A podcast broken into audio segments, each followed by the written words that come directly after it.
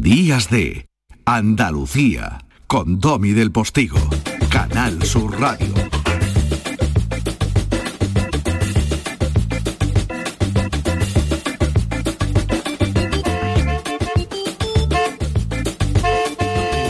Después del boleto informativo de cada hora en punto, los compañeros de la redacción de Canal Sur Radio en Andalucía ya saben, ya sabes, tú sí lo sabes, que conectamos con la novena capital, como a través de las postales sonoras, esos paseillos que se da por algunos rincones de referencia cuando ocurren cosas interesantes, por Madrid, el periodista andaluz Jesús Nieto. ¿Dónde anda Jesús? Querido Domi, ¿qué tal? No ha llegado todavía el humo del volcán, no ha llegado la lava. Acostumbrados a ramblas de fuego, de barro, de agua, estamos... Por eso yo quiero hablar hoy de otra cosa, de otro río que ha vuelto en la novena capital de Andalucía, en Madrid, que es el río del Rastro. El domingo pasado estuve por allí y allí había más gente que la guerra.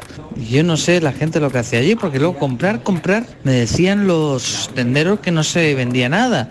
Había algunos que tenían la posibilidad de que se le comprase por Bizum, otros por tarjeta de crédito, otros ya directamente el conchabeo y la economía del trueque.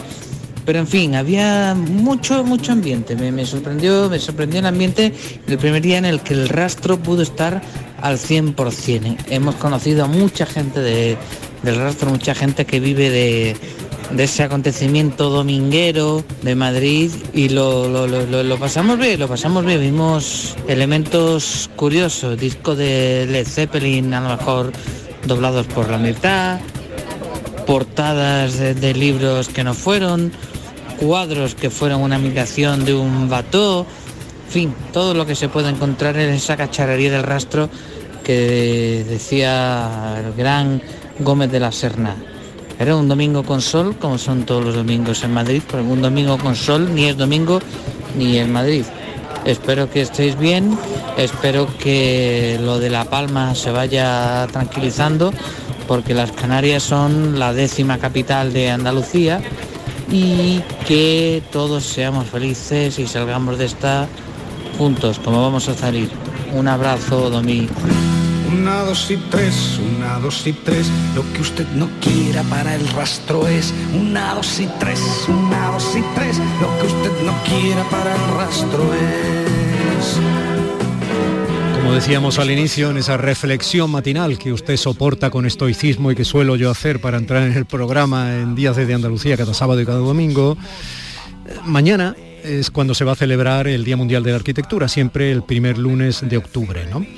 Y hablábamos de arquitectura cotidiana. Yo recordaba cómo pasé la noche sin dormir, eh, turnándonos mi mujer y yo, cuando ya tiene turno, etcétera, lo que hacen tantas familias, porque mi chiquitillo pues ha, ido a la guardería, ha empezado a ir a la guardería por primera vez y lo coge todo, lo típico, que saben todos los padres. Y que incluso Salvador Moreno, que está aquí conmigo ahora mismo, recuerda de cuando sus chiquitillos, eh, incluido el que canta, eh, eh, iban a la guardería, ¿no? O, los primeros años de, colegio infantil. Sea como fuere, el hecho de que incluso en un piso normal de familias de urbanización o de, el tabique sea de una determinada forma, esté orientado de una determinada forma, haya o no ventana, etcétera, ya eso influye de manera determinante en nuestra vida diaria. Luego convivimos también y a veces para toda la vida con la señora arquitectura.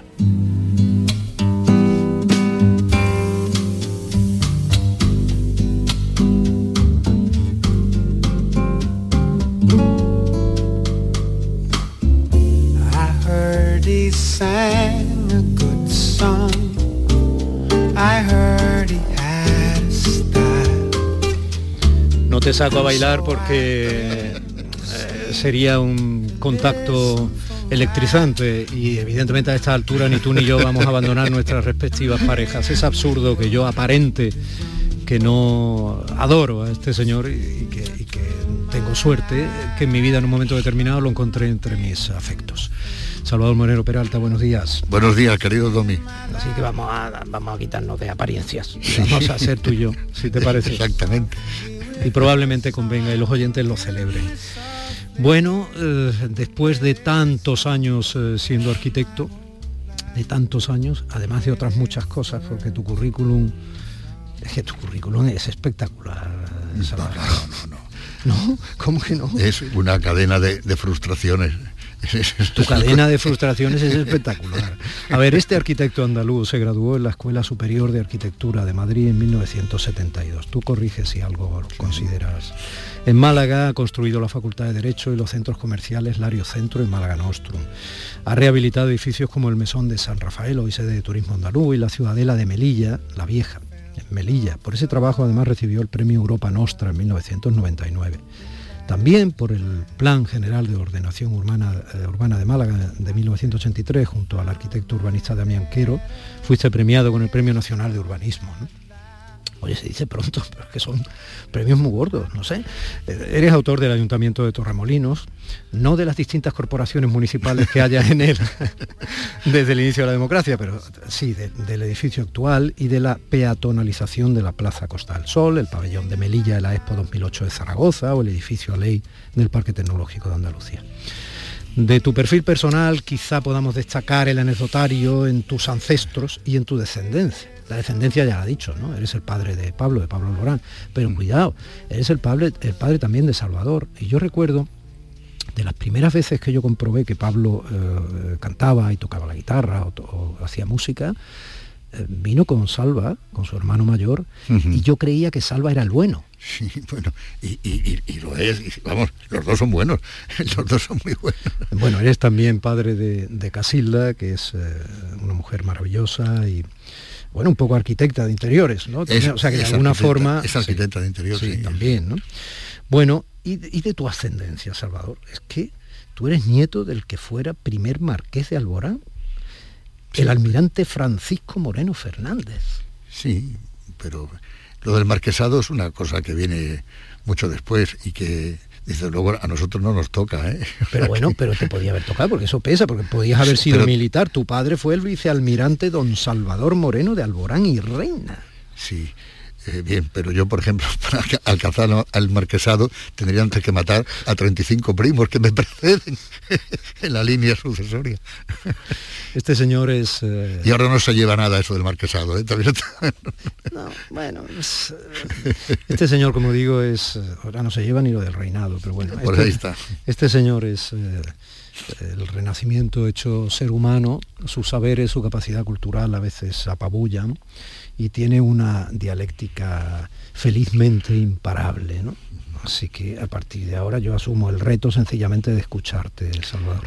Mm, bueno, a estas de la, de la madrugada uno está un poco espeso, pero siempre es un placer venir aquí y hablar contigo y sobre todo encontrarme con este señor tan interesantísimo, con el que ya desde ahora mismo me considero su amigo, que es José Manuel Gil de Galvez, al que has entrevistado hace un rato y siempre es un placer estar en esta casa y concretamente en este cubículo donde tantas veces hemos pontificado arriesgadamente y también tengo que decir que nos hemos divertido. Esa es la clave de la vida, ¿no? Divertirse. Cuando un arquitecto diseña un edificio, eh, piensa en todo eso, incluso en que se divierta la persona que, va a vivir dentro o las personas que van a asistir a los actos que dentro de ese edificio se produzcan, en función de que sea una vivienda unifamiliar o sea otro tipo de edificio. Eh, lamentablemente hay... solo piensa el arquitecto en divertirse él mismo.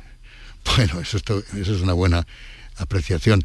Eh, eh, no, lo que ve enseguida es la enorme distancia que hay entre lo que quiere hacer, entre lo que y lo que al final puede hacer, porque este es un arte tremendamente. Primero acabo de decir que es un arte, lo cual ya supone una apreciación un poco arriesgada, eh, o por lo menos discutible. Pero hay una enorme diferencia entre lo que uno piensa y lo que al final a uno le dejan hacer, porque es un arte, como digo, tremendamente mediatizado. Esto no es la, la relación directa que uno puede tener, que un pintor a través de sus pinceles tiene con un lienzo, es decir, que es directísima, o un pianista o un compositor con las teclas del piano y de ahí directamente al pentagrama. Aquí desde lo que se te ocurre, que siempre son buenas intenciones, se supone, hasta lo que sale, eh, pasa por promotores inmobiliarios, por constructoras, por la, propia eh, dificultades de los materiales, eh, por los presupuestos, por las normas urbanísticas, por las gerencias municipales de urbanismo, es decir, por el conflicto de competencias entre 150.000 corralitos competenciales que intervienen sobre el hecho arquitectónico. En definitiva, ¿qué queda al final de ese recorrido de las buenas intenciones? Que uno tiene al principio, suponiendo que tuviera buenas intenciones, porque no todo el mundo también las tiene, no todos los arquitectos las tienen. Siempre se dice, Salvador, que eh, el problema y la virtud de la arquitectura y del arquitecto que diseña el edificio, que luego se convierte en realidad, que esas otras, te puedes pasar toda la vida soñando con vocación de arquitecto, que tú la tienes y la has tenido, eh, en ser útil a la sociedad y dejar tu firma en edificios maravillosos y luego mm, quedarse todos en el plano, quiero decir, porque no es tan fácil luego acceder a esa posibilidad, ¿no? Pero una vez que se hacen, Sí. Eso está ahí. Sí, bueno, eh, eh, sí, exactamente. Eso no es lo mismo que publicar un libro que luego puede estar o no en una papelera o desaparecer, ¿no? No, eso está ahí, eso está ahí. exactamente. O sea, derribar un edificio no es fácil. No, es muy curioso eso que, que, apunta porque eh, se me ocurre lo siguiente, es decir, todo el proceso, vamos a decir creativo, creativo, creativo es, mucho decir, pero vamos a, a decirlo de esa forma, del en que sale la eh, la, idea sale de la cabeza, se, plasma al ordenador, al plano, etcétera, hasta que se hace. Y si al final resulta que lo que se hace, ese es un proceso largo, muy largo, que hoy día cada, cada vez dura más y como te digo, muy mediatizado, pero cuando al final ves que lo que ha quedado, con todos los condicionantes que haya podido tener, te satisface, te satisface, te puedo decir que, que estemos ante una situación orgásmica, pero provoca un placer infinito. Quiero decir que un músico, por ejemplo, compone una canción, compone una, pieza musical y la puede estar oyendo toda la vida, ¿no? Eh, bueno, y, disfrutándola. El pintor también. Pero en nuestro caso, o al menos en el caso mío, no, no quiero tampoco generalizar, porque esto es una cosa muy particular. Hay un momento, un momento, que dura muy poco, dura un día, dos, tres, cuatro, cuando ves que la obra al final ¿eh? se parece muchísimo a lo que tú habías ideado en el caso de que se parezca, porque otras evidentemente no, ¿no? Entonces, en ese momento te puedo asegurar que son tres o cuatro días de una felicidad inmensa, tuya y de la gente que ha trabajado contigo. Eh, de la gente que ha trabajado contigo en tu propio estudio, contribuyendo a la generación de esa obra, pero los constructores, los jefes de obra, los carpinteros, los albañiles, el promotor, etcétera. Es decir, hay un proceso en la construcción de un edificio normalmente, en donde el equipo que lo hace, que es muy amplio, casi, casi, casi como el equipo de, de, filmación de una película, eh, forma una familia, forma una familia que luego a lo mejor no te vuelves a encontrar con ella. Había una película de Truffaut, ¿te acuerdas? Tú que eres gran aficionado al cine, que era La Noche Americana, mm. eh, en donde se ve perfectamente cómo durante un lapso de tiempo el equipo de rodaje forma una familia tremenda. Dentro de esa familia hay hasta líos matrimoniales, hay de todo. Y luego, cuando se da la claqueta del fin de la película, luego nada. Y bueno, pues aquí pasa un poco también, en cierto modo, lo mismo, ¿no? Eh, durante el tiempo que dura la ejecución de una obra, yo la veo como una experiencia familiar familiar, más allá de mi familia auténtica, ¿no? y, bueno, con unas relaciones intensas. Ha sucedido también algo parecido, lo que pasaba en, el, viejo servicio militar, que forjabas unas amistades estrechísimas donde creías tú que la gente las ibas a seguir viendo toda la vida y luego, luego nada, ¿no? Pues aquí también, ¿no? Todo eso forma parte de un intríngulis del, desarrollo de nuestra profesión que la gente no conoce. Eh, pero que es, muy interesante. Pero sin olvidar lo que me acabas de decir, ¿no? Es decir, hay tres o cuatro días, yo lo veo así, tres o cuatro días donde de repente le quitas la lona, le quitas la grúa, le quitas los andamios al edificio y dices, caramba, esto se parece mucho a lo que habíamos ideado. ¿eh? Y la verdad que es un placer enorme que compensa todos los insabores que esta profesión hoy tiene en su desarrollo. Hmm. Hay una arquitectura en todas las cosas y una arquitectura, por supuesto no hay que estudiar tantísimo para saber la técnica, porque luego si se pone un grifo en mal sitio, al margen de que el ingeniero esté ahí, ¿no? Y tal, pero claro, entonces no sirve de nada que sea un edificio con muchas curvas, o que sea de una simplicidad increíble, o que sea del estilo de los arquitectos de la Bauhaus, o Van der Rohe, o, no sé, o Frangueri, o, tantos, o Moneo, ahora que se está haciendo un edificio de Moneo en Málaga, ¿no? Por ejemplo. Pero hay una arquitectura en todas las cosas. Yo incluso cuando te llamé, yo estaba haciendo una arquitectura de lo que sería todo el programa de ayer, todo el programa de hoy, quiero decir, y luego esta, claro. queda, como se suele decir, escrita en el aire y se evapora. Claro. ¿Vale? Al margen de que pueda quedar fijada en algún formato digital, en podcast ahora y todo esto. Pero, pero, insisto, la vuestra no. La vuestra no queda en el aire y se evapora. La vuestra queda ahí. En ese sentido te digo, en ese sentido, hay edificios, al margen de que no te voy a decir este es bueno o es malo, o este señor de una firma importantísima parece que se ve obligado a poner siempre su firma y hay edificios que parece que, que le han salido a pie forzado para que puedan poner detrás que es fulano de tal, etcétera. Hay edificios en Andalucía que sobran. Claro, hay muchísimos. Digo de son- referencia, no hablo de muchas viviendas que, bueno, en, en el desarrollismo Claro. litoral o Claro. viviendas...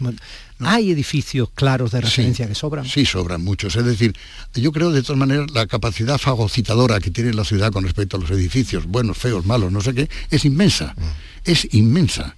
Eh, eh, mm, a ver, uno, eh, algún edificio incluso de estos que son rechazados inicialmente, pues, precisamente por una componente artística innovadora.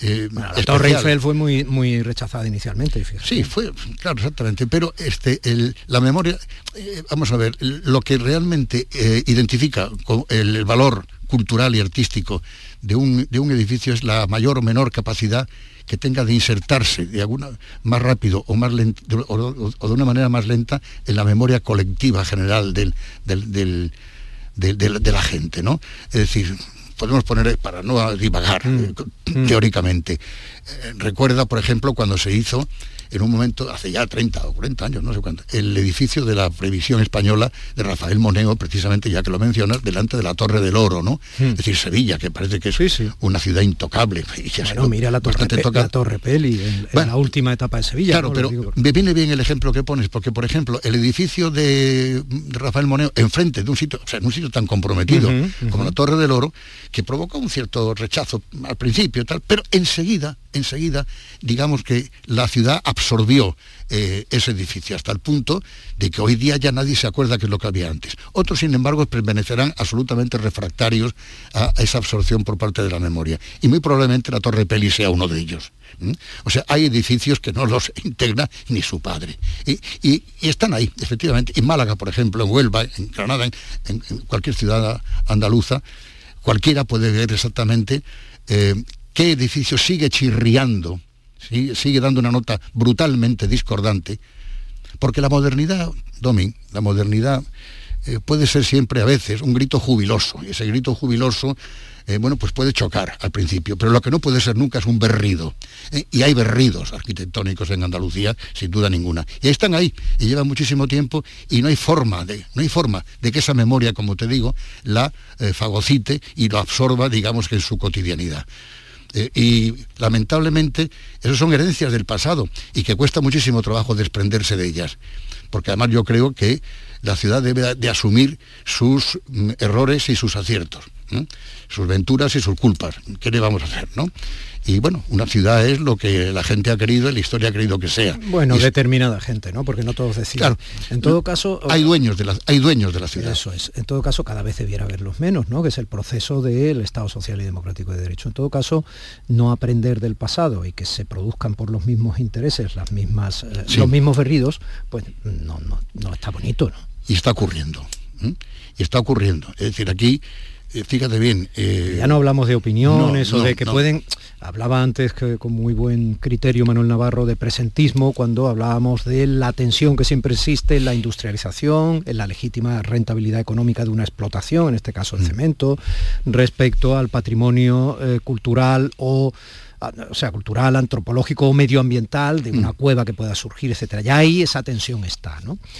Pero hombre, mm, estamos hablando de cometer los mismos errores que han sido calificados como errores. Sí, y se están cometiendo... Porque eh, si todavía hay opiniones, pero si usted ha calificado eso como un error, o sea, hombre, Claro. no sé. No, no, y se sigue cometiendo, se sigue cometiendo porque eh, la construcción de la ciudad, eh, por lo menos en el tiempo que me ha tocado vivir, que son pues, ya unos cuantos decenas de años, pues mm, pasan por vaivenes, vaivenes económicos, vaivenes de momentos de esplendor de la ciudad, momentos de crisis. eh, bueno, y yo el, tiempo que llevo eh, trabajando ya he visto algo así como cuatro o cinco crisis. Crisis económicas que lógicamente han repercutido por supuesto, en la propia construcción de la ciudad, ¿no? Eh, en los momentos de crisis se producen siempre unas grandes reflexiones sobre dónde estamos, dónde vivimos, de dónde vamos, y, qué, hay para cenar esta noche, como diría Woody Allen. es, como, cuando vienes de visitar el cementerio. Claro, no, pero es un poco así exactamente. Y, bien, y tomas conciencia de que las cosas hay que hacerlas de otra manera, de que las ciudades tienen que tener un crecimiento más pausado, más, más sosegado, eh, eh, no hay que salirse de la fila, digamos, de lo que la tradición, en cierto modo, ya te ha ido marcando. Puedes hacer variaciones sobre la tradición, ¿no? Mm. Como decía Alexander Misterlich, ¿no? Uno puede, uno tiene una cierta obligaciones para con respecto a tu ciudad, respecto a tus semejantes, respecto a tus al entorno en el, que estás. Puedes hacer variaciones creativas, pero nunca puedes pegar, como te digo, mm. un berrido, ¿no? Eh, bueno, eso, el, eh, bueno, eh, esas son las reflexiones que se hacen. ¿Tú has hecho algún berrido? Yo sí, yo seguro que sí, seguro que sí. Vamos a ver, conscientemente no, ninguno. Otra cosa, los berridos que haya podido hacer son resultados de mi torpeza. No, no los he perpetrado. Es decir, probablemente me han salido porque este es un arte muy difícil. Salvador, tú eres un tío eh, claramente de izquierdas, ¿no? Y, también de derechas. Lo digo porque si no nos etiquetamos es como si nos sirviéramos. Hay una enfermedad eh, social cotidiana uno Es, uno es tribal, trincherista, etcétera, hay que, hay que etiquetarse. Hay que ser, yo creo, eh, triangularmente escaleno. Sí, que sepan que Salvador lo es, ¿no? Decir, es un tío de izquierdas, es bastante de Podemos, es bastante de Ciudadanos también, eh, puede ser del PP. A ti te ofrecieron ser concejal. No, alcalde. Y, no, y, no quisiste. No, ¿cómo voy a ser? Y no quisiste. hombre, claro. Es decir, me querían enfrentar a Cera Villalobos y los enfrentáis vosotros. Pero eso fue por parte del PSOE, pero luego sí te ofrecieron la posibilidad de, llevar la cultura de la ciudad, etc. Bueno, sí, sí. Estamos hablando ahora de Málaga, pero podía ser de cualquier ciudad andaluza. Lo que yo eh, trato de reflejarles a los oyentes es que en un mundo donde parece que la política eh, se enquista en quienes ocupan el escaño, cualquiera, en tu caso es muy extraño porque no quisiste. También te va como arquitecto. No, pero es que yo creo que hubiera sido un pésimo político. O ya había triunfado Pablo, quiero decir, y ya vivías de, la música. Ya vivías de la música, sí, claro. No, pero hubiera sido un pésimo político. Es decir, yo mm, de verdad eh, eh, respeto enormemente la política. Hay que tener, es como los toreros, hay que tener una condición especial para poder hacer, para poder ser político. No, eh, muchas veces se piensa en los fichajes estrella, ¿no? De, mm. porque el fichaje estrella es un señor que viene precedido de una vitola de prestigio, de no sé qué. Bueno, pues con ese prestigio te puedes ir a, hacer, a, hacer gárgaras, porque para ser político hay que tener un estómago especial y hay que tener una intuición especial. Yo he conocido amigos míos que, parecían anodinos desde el punto de vista personal y luego como políticos han resultado ser enormemente perspicaces. Tienen un sentido, digamos, del futuro, de la oportunidad, en donde los conceptos como la ética y la política se manejan de otra forma. Es decir, hay decisiones, por ejemplo, decisiones que a lo mejor a corto plazo éticamente no son admisibles, pero que políticamente a largo plazo sí lo son. Es decir, muy complejo. La política es compleja, lo, que, lo cual no quiere decir que este respeto que a, priori yo mantenga sobre los políticos, los mantengo concretamente sobre los políticos actuales, que me parece que el nivel es bajo. Eh, eh, habías elegido, ha estado a punto de sonar una de las canciones de tu vida que coincide con una de las canciones de mi vida, pero quiero que suene esta que también la has elegido, porque eres muy pillín. Claro, porque, porque claro, porque eh, me eliges una canción que es de Sabina así como cayendo así, quiero decir, como dejándola de... Me dices una canción que es de Sabina, donde canta Pablo López, que es otro crack andaluz y tal. Y claro, pero también canta tu hija. Sí. Pues haberme elegido de, de, primeras una de Pablo y ya está. No, no, no, no. En fin, hombre, he metido aquí a mi hijo disimulado. pero es que sencillamente... No, es que si no metes a Pablo, Marielén te mata hoy, pero bueno. No, no, no, al contrario, yo distingo muy bien lo que es la carrera de mi hijo de la, mía, ¿no? y, las vidas, ¿no? Más allá del afecto inmenso que puedo tener eh, hacia él y él hacia mí. Pero es que esta canción de Sabina es una auténtica joya, que no es de Sabina, es de Antonio Gutiérrez, me parece, pero, pero es de Sabina. Y, este, yo creo que la versión que hace aquí eh, los dos Pabletes, Pablo López y Pablo, y Pablo es una auténtica maravilla. ¿eh? Pero una maravilla. El otro día en La Voz, por cierto, también vino una chica, también la cantó, una versión suya, y esta es una canción que la puedes hacer en 30.000 versiones, siempre tiene un pellizco extraordinario, ¿no? El rollo ese de que Pablo esté ahora en programas de televisión, como ser jurado de la voz y todo esto, por lo menos lo ves más, ¿no? Bueno, catódicamente.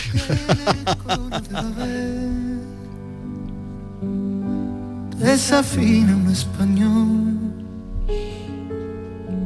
No hay más ley, no hay más ley que la ley del tesoro en las minas del rey Salomón. Esto es de lo que estábamos hablando, no hay más ley que la mina del rey Salomón. Ley del tesoro en las minas del rey Salomón. Pero eso no puede ser así. Además no ha sido así en realidad, porque el siglo XV fue mejor que el XIII, el XVII casi mejor que el XV y, y el XXI, mal que nos pese, sigue habiendo, a pesar de todo, a pesar de que siga habiendo aberraciones, a pesar de que se hagan berridos que eh, conviertan a las ciudades en peores de lo que pudieron ser, a pesar de que haya niños que se mueran de hambre. Pero está siendo mucho mejor en posibilidades, en derechos, comparado con su pasado. Sí, yo creo que la historia es un vector apuntando hacia arriba, en general, para entendernos, ¿no? Eh, lo único que pasa es que, claro, tenemos hoy tenemos unas infinitas eh, armas de juicio para poder autoanalizarnos, ¿no? y cosa que antes no, ¿no? Es decir, y por supuesto, pues mm, lógicamente el nivel crítico también es mayor. Lo que pasa que eh, indudablemente hay algunos factores, hay algunos hechos que, producen seria inquietud, ¿no?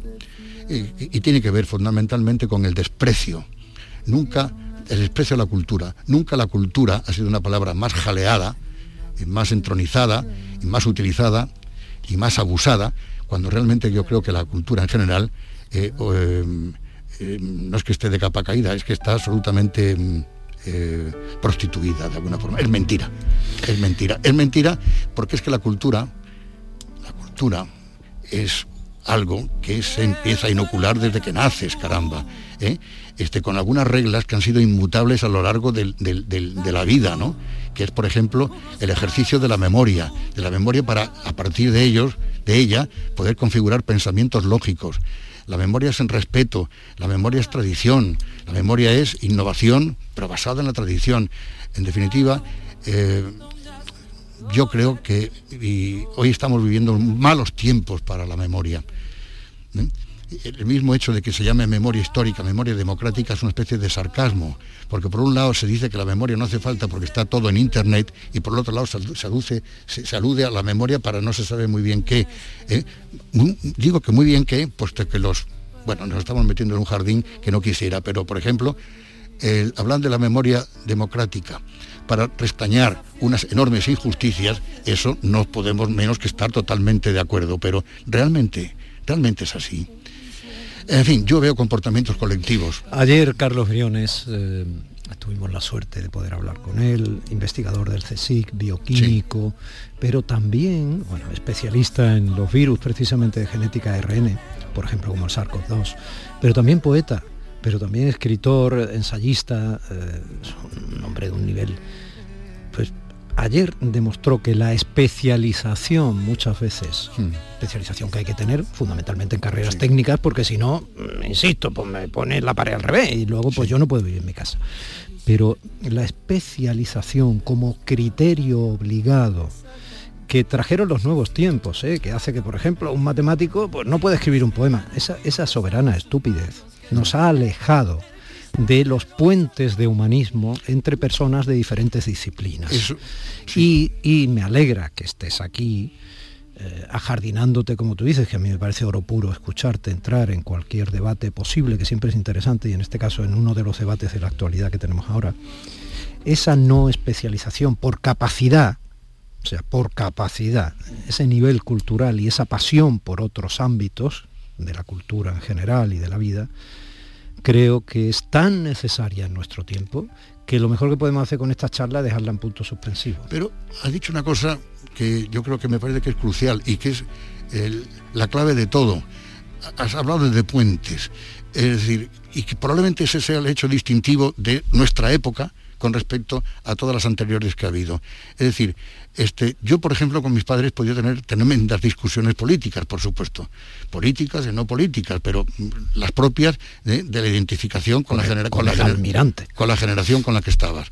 Pero, por ejemplo, entre nuestros padres y nosotros, mi padre y yo, había, sin embargo, un territorio común, un solape eh, cultural en el cual podíamos entendernos, en donde estaba Valle Inclán, estaba Shakespeare, estaba Cervantes, estaba Beethoven, estaba la música, y con independencia de las ideas que pudiéramos tener, teníamos todo ese territorio común que es lo que te permitía el trasvase de conocimientos de, un, de una generación a otra. Luego la siguiente generación podía tirar por los cerros de Úbeda, pero tenía esos solape, ese espacio de entendimiento. Hoy día yo creo que entre una generación y otra lo que se ha producido es un gap, como dicen los ingleses, una ruptura absoluta. Es decir, hay una desconexión tremenda sobre las generaciones anteriores. Se ha roto el hilo conductor eh, de la, eh, en cierto modo, de la estamos historia. En la, y la estamos en la era digital, la sobreestimulación y Cierto. veremos a ver lo que viene, porque claro, tú estás hablando de Valle Inclán, pero a ver, a ver quién se ha leído Valle Inclán, incluso cuando Claro. tú lo hablabas, porque estabas en una familia muy ilustrada, pero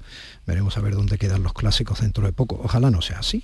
Yo sigo pensando que todo va mejorando poco a poco.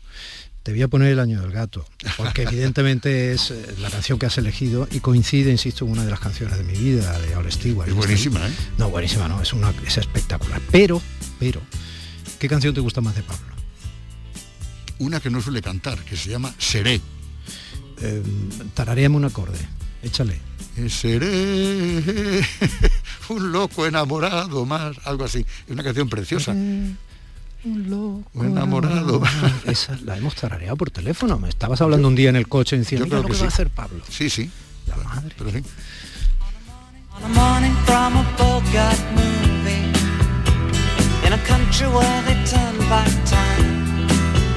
You go strolling through the crowd like Pete Laura contemplating a crime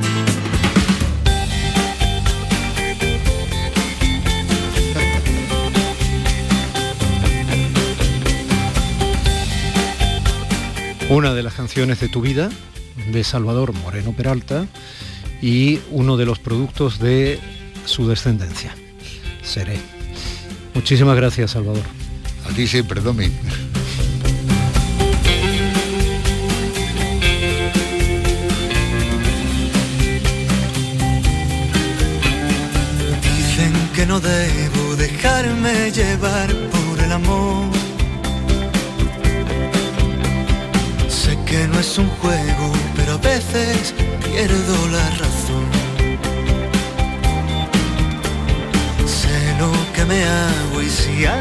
Hace daño aguantaré.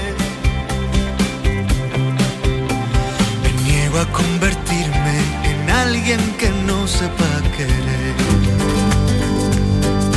Domi del Postigo, Días de Andalucía, Canal Sur Radio. ¿En qué capítulo de tu vida estás ahora? ¿Quieres hacer una reforma? ¿Cambiar de coche? ¿Tus hijos ya necesitan un ordenador para cada uno? ¿O quizás alguno ya empieza la universidad? ¿Habéis encontrado el amor y buscáis un nidito? En Cofidis sabemos que dentro de una vida hay muchas vidas y por eso llevamos 30 años ayudándote a vivirlas todas. Cofidis, cuenta con nosotros. Para que no se te olviden los premios del 11 del 11 de la 11, te lo ponemos muy facilito.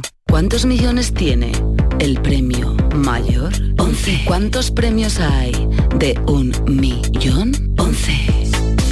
11 del 11 de la 11, con un premio de 11 millones y 11 premios de un millón. Ya está a la venta el cupón del sorteo 11 del 11 de la 11, el día que recordarás siempre. 11. Juega responsablemente y solo si eres mayor de edad. En cofidis.es puedes solicitar hasta 15.000 euros con un 595 TIN y 611 TAE. 100% online y sin cambiar de banco. Cofidis, cuenta con nosotros. Canal Sur Sevilla, la radio de Andalucía. Son buenos momentos, son risas, es gastronomía. Es un lugar donde disfrutar en pareja, en familia o con amigos. Es coctelería. Es obsesión por cuidar cada detalle.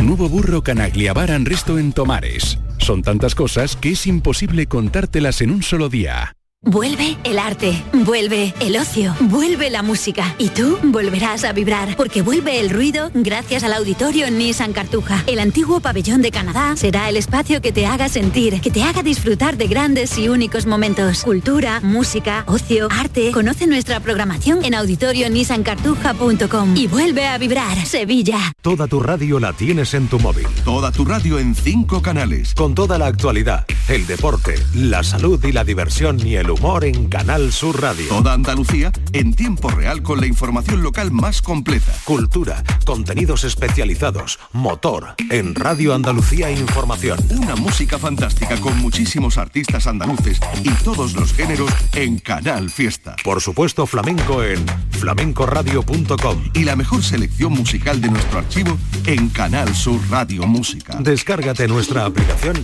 y conéctate a toda tu radio. Grupo de emisoras de Canal Sur Radio. La radio de Andalucía.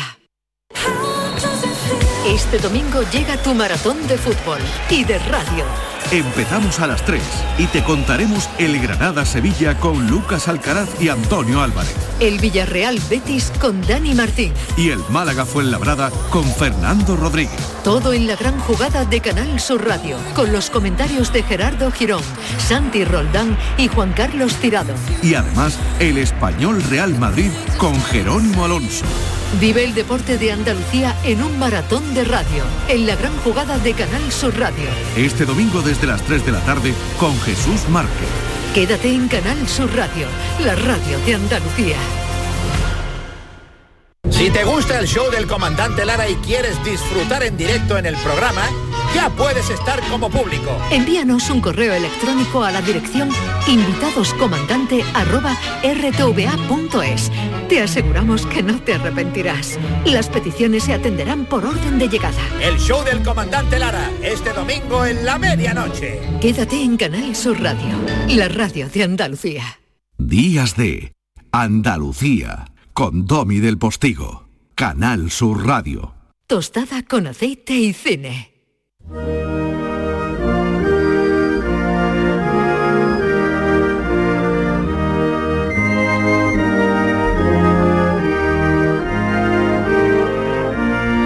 Bueno, es una maravilla de himno, ¿no, Juan Lu? Buenos días.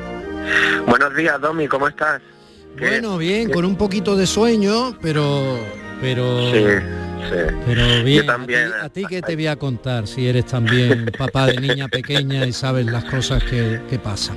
Sí, sí, sí. Y además ayer fui a Femino y cansado, que tenías ayer la entrevista ayer y lo disfruté mucho, pero llegué un pelín tarde, que ya no estoy acostumbrado. Y sí, sí, también Llegaste ando algo- tarde a algo casa, dices. Sí, acá. No, pensé que habías llegado un poquito tarde al teatro, digo, pues ya te vale, vamos. No, no, no, ahí tengo que dar ejemplo además y fue muy puntual y dieron un show eh, estupendo. Pero llegué un poquito más tarde porque después piqué algo, cené y, y ya no, no, no suelo. Entonces, pues, pues sí, lo noto, lo noto esta mañana, ya no, nos hacemos mayores. Bueno, hacerse mayor no es lo mismo que hacerse eh, viejo. Está, está muy bien y es muy necesario, sobre todo para gente como usted y como un servidor. A propósito, Domi, quería decirte que qué bien cantas cuando susurra. Es que me, me lo dijo mi madre, me lo dice siempre, pero lo acabas de hacer y es maravilloso. Y además metes a John Wayne y a Paco de Lucía en el mismo programa con el mismo sitio y me ha encantado. Estoy muy contento con el programa de hoy, estoy disfrutándolo mucho. Muchísimas gracias. Eh, va a seguir siendo así porque vamos a tener la suerte de que tú hoy nos hables con la percha, como siempre, de la noticia de la semana, que era la declaración de Angela Merkel de abandonar ya la política de esta película. Óyeme, Otito, si hemos de vivir juntos en pacífica coexistencia, es preciso un cierto toma y daca. ¿Qué te parecerían mil marcos? ¿Por qué? Por coger tu motocicleta, volver a donde has venido y olvidarte de este asunto. No puedes sobornarle. ¿Dos mil? ¿Qué le parece cinco? Otto, ¿qué estás diciendo? De acuerdo, cinco mil marcos. Y si vale cinco mil, ¿por qué no cincuenta mil? ¿Cincuenta mil? Estás loco. Solo quiero ver hasta dónde llegaría para destruir un feliz matrimonio socialista. Escupo en su dinero. Escupo sobre Fort Knox. Escupo sobre Wall Street. Un arranque muy antihigiénico, ¿no? Usted y los suyos están perdidos. Conquistaremos el Berlín Oeste, marcharemos sobre Europa Occidental, les enterraremos. Hazme un favor, ¿quieres enterrarnos, pero no os caséis con nosotros? Mira este despilfarro. El capitalismo es como una sardina muerta y podrida en la basura. Reluce, pero apesta. ¡Ay, qué pico de oro! ¡Qué bien se expresa! Háblale de la Coca-Cola y del colonialismo. ¿Qué? Como el camarada Khrushchev dijo en el 40 aniversario de la que eh, una película que fundamenta toda esa estructura argumental en el muro, ¿no? En clave de comedia, eh, que es un gran mérito porque bastante trágico y bastante eh, situaciones de tristeza y terroríficas trajo el muro de Berlín. Pero ¿cómo es posible que cuando ya no está el muro la película sigue siendo igual de divertida? Bueno, de hecho, la película, como siempre, los que se adelantan a su tiempo, como era el caso de, de Billy Wilder, el director de esta película de 1, 2, 3, eh, se hace en el año 61 y justo cuando están rodando en Alemania, que normalmente lo hacen en Hollywood, pero eh, Wilder, de- de- bueno, es austriaco, pero vivió mucho en Alemania y de hecho su madre su abuela y su padrastro murieron en campos de concentración, eh, todo este tema le toca muy de cerca y aunque aquí nos vamos ya hacia la Guerra Fría, pero también hay recuerdos de- del- pasado muy reciente de Alemania y hay algún personaje que, que era con pasado nazi, ¿no? Bueno, quiero decir que Wilder le- va allí, va a Alemania a rodar y eh, levantan el muro de Berlín durante el rodaje. Entonces tienen que montar un set en, Baviera, en- en un estudio de cine y terminar porque la puerta de Brandenburgo, por ejemplo, no pueden acceder para, para rodar, etcétera. Estamos en ese momento donde Wilder está haciendo una comedia sobre algo dramático. Entonces esta película en Estados Unidos y en Alemania no fue a verla nadie, pero después de la caída del muro es cuando los alemanes acuden en masa y que ya pasa un poco de tiempo, eh, como suele ser habitual, y un poco de distancia para reírse de- del drama que, que cuenta la película Con un realmente. actor protagonista que escoge Wilder, que rompe de pronto todo, todo, no sé, no estaría ningún director de casting, que entonces no los había, creo, todavía, ¿no? Pero es James Cagney, que representaba todo el cine clásico americano. Sí, el, Wilder suele escoger en- en sus ac- a sus actores de una manera muy muy personal y a veces con cierto riesgo, como era coger a James Cagney, que ya llevaba muchos años fuera del cine, eh, para este papel y para esta comedia endiabladamente rápida y loca, para interpretar a, a McNamara, que era un importante ejecutivo de Coca-Cola en, en el Berlín Oeste, en plena Guerra Fría, ¿no? donde lo único que le interesaba era ascender y, y- y volver a Estados Unidos con un puesto eh, mayor haciendo méritos en Europa. Este, Bueno, pues El señor McNamara, mi esposo Tolutic Piffle. Bifford, valiente ejemplar. ¿De dónde lo ha sacado? Si no lleva ni calcetines. Tampoco lleva calzoncillos. ¿No es estupendo? Esa gorra fuera. ¿Por qué? Porque lo digo yo. Ante la tumba de Lenin yo me descubro. Si Fan Cliburn interpreta a Tchaikovsky, también me descubro. Pero en la oficina de Coca-Cola... Hazlo por mí, Otto Qué querido. manera tan hábil de manejar la- los iconos, los, los tópicos, lo- qué manera tan hábil. todo eso. y te enteras perfectamente de la historia riéndote, pero te, te- te pone el plano perfectamente como hace Wilder, que, que ha sido... Llega a Estados Unidos Wilder a los 28 años sin saber ni una palabra de inglés, huyendo del nazismo, y se convierte quizá en el mejor guionista de la historia del cine, sin saber el idioma, ¿no? Es muy curioso. Bueno, pues eh, esta peli, lo que estábamos diciendo, un día el presidente de la compañía Coca-Cola manda a su hija de visita a la ciudad y entonces eh, McNamara lo ve como una oportunidad para ascender.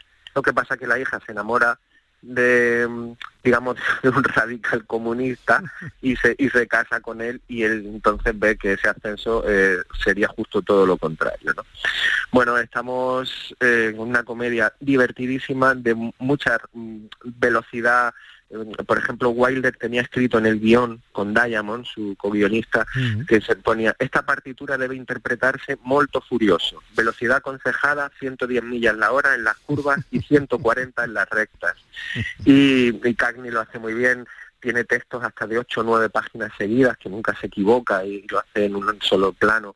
Y, y está magnífico, no, no, nos regalan una de las grandes comedias, no sé si para ti, Domi, yo creo que sí, ¿verdad? De, de la historia del cine. Sí, sí, sí. sí. Y Con- además, con- además una comedia que tiene eh, ese suplemento, ese valor añadido de actuar directamente sobre una actualidad política, ¿no? Que no es, no es demasiado habitual. Sí, sí, y además coge a personajes porque, claro, eh, aquí Wilder, el, digamos, que un bando le parece más miserable que el otro, porque lo, lo ha vivido y lo ha sufrido muchísimo, pero no deja a Estados Unidos de...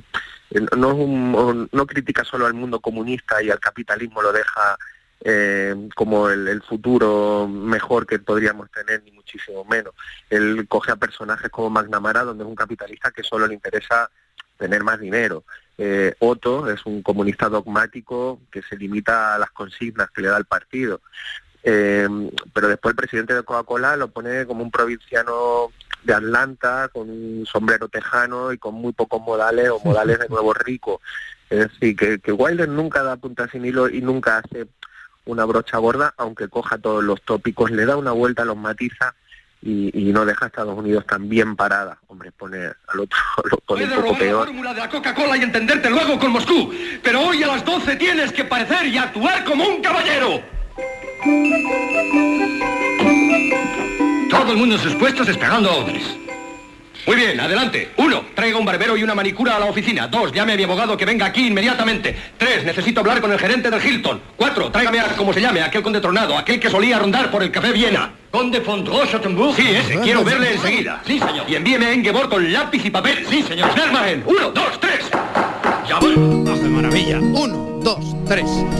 Billy Wilder, nuestro clásico para sonreír de manera inteligente y pasar un rato maravilloso y al mismo tiempo recordar cómo era toda una estructura mm, sociopolítica y económica de Occidente, contenida en Sí. esa trama, eh, como toda trama normalmente de película con fondo amoroso, ¿no?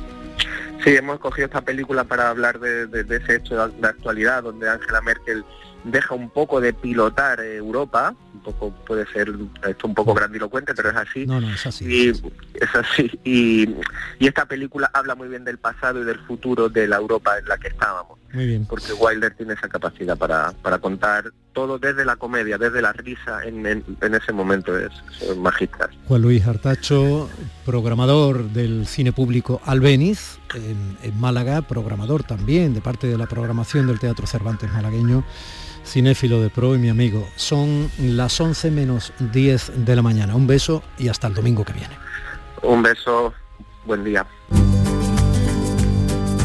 Domi del Postigo, Días de Andalucía, Canal Sur Radio. En este mes de octubre, únete a Social Energy y di no a la subida de la luz. Ahorra hasta un 70% en tu factura con nuestras soluciones fotovoltaicas y aprovecha las subvenciones de Andalucía. Pide cita al 955-441-111 o en socialenergy.es. Solo primeras marcas y hasta 25 años de garantía. La revolución solar es Social Energy.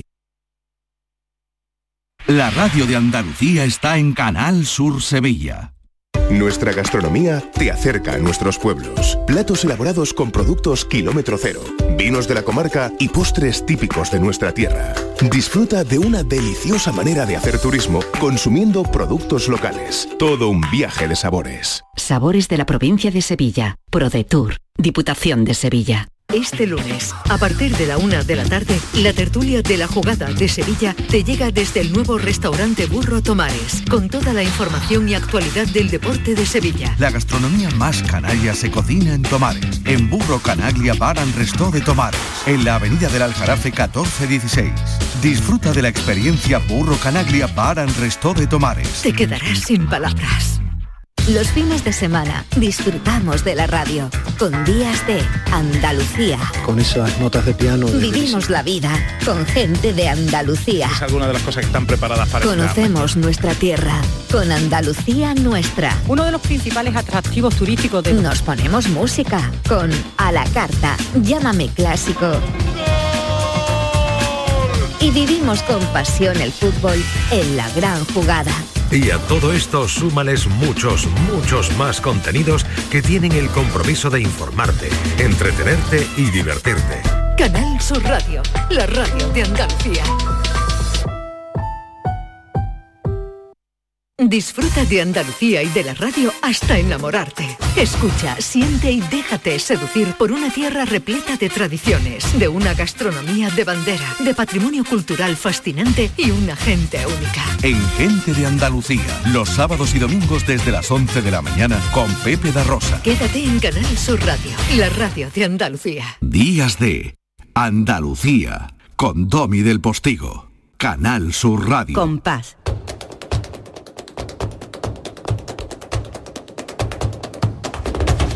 Compás. Y después, Gloria. Y gloria al aniversario de la Peña Juan Breva en Málaga y gloria a peñas antiguas y con sabor como por ejemplo la Peña Platería de Granada o la Tertulia del Pozo de las Penas de los Palacios de Villafranca. Toda esa gloria la distribuye académica y apasionadamente en su propio compás también como canta ahora, doña Lourdes Alves, el postigo. Prima, ¿qué hace? Hombre, Domi, vaya presentación, me caché en la mano, nunca me acostumbro, cada día más bonita. bonita tú. Ole, ole. Pues nada, que, que sí, que ayer se cumplieron 63 años de la fundación de la Peña Juan Breva, y bueno, pues quería hablar un poquito de ella y de otras peñas que se disputan un poco entre las tres, cuál es la más antigua, se quieren disputar ese título de ser la primera eh, del mundo, de España y del mundo, claro está. Claro, si, es de, Andalucía será seguramente de España y, si, y del mundo. Y del mundo, claro. Porque... hablamos de flamenco, que es algo autóctono andaluz. Claro, me gusta mucho pues esa, promoción que hacemos de Canal Flamenco y de algunos programas vuestros, como el tuyo en RAI y tal, flamenco para no tan flamencos, que dice algo así como eh, desde, desde Canal Sur Flamenco para toda la tierra, desde la tierra del flamenco. Exactamente, está muy bien, está muy bien pensado porque es que es así.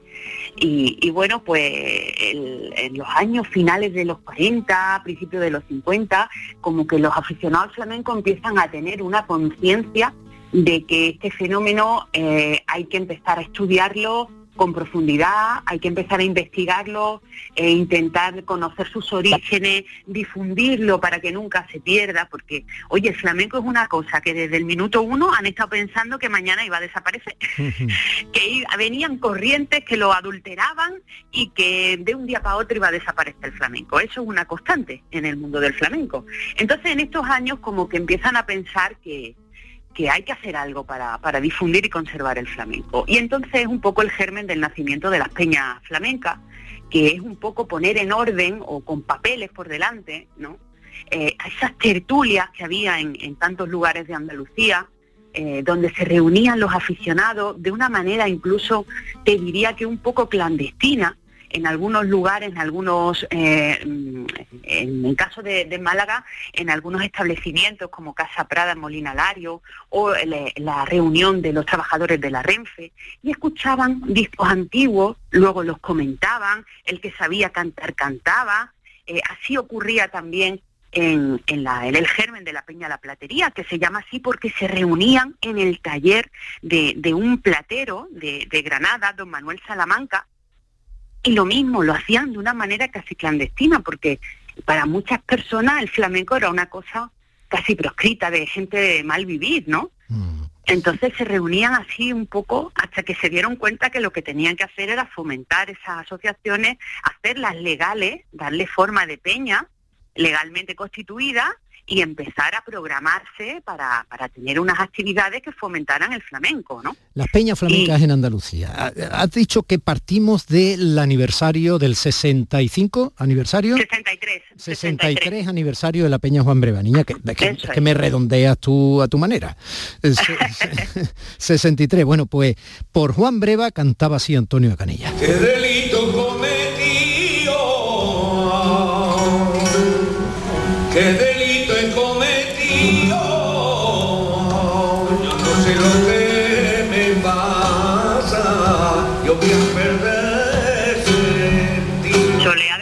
sí señor.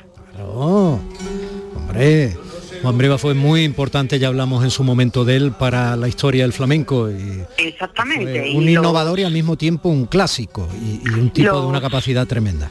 Los aficionados de, que formaron la Peña Juan Breva, capitaneados por el archivero municipal Francisco Bejarano, pues fueron los que acordaron que se iban a llamar de ahí en adelante Peña Juan Breva en honor a este gran cantador.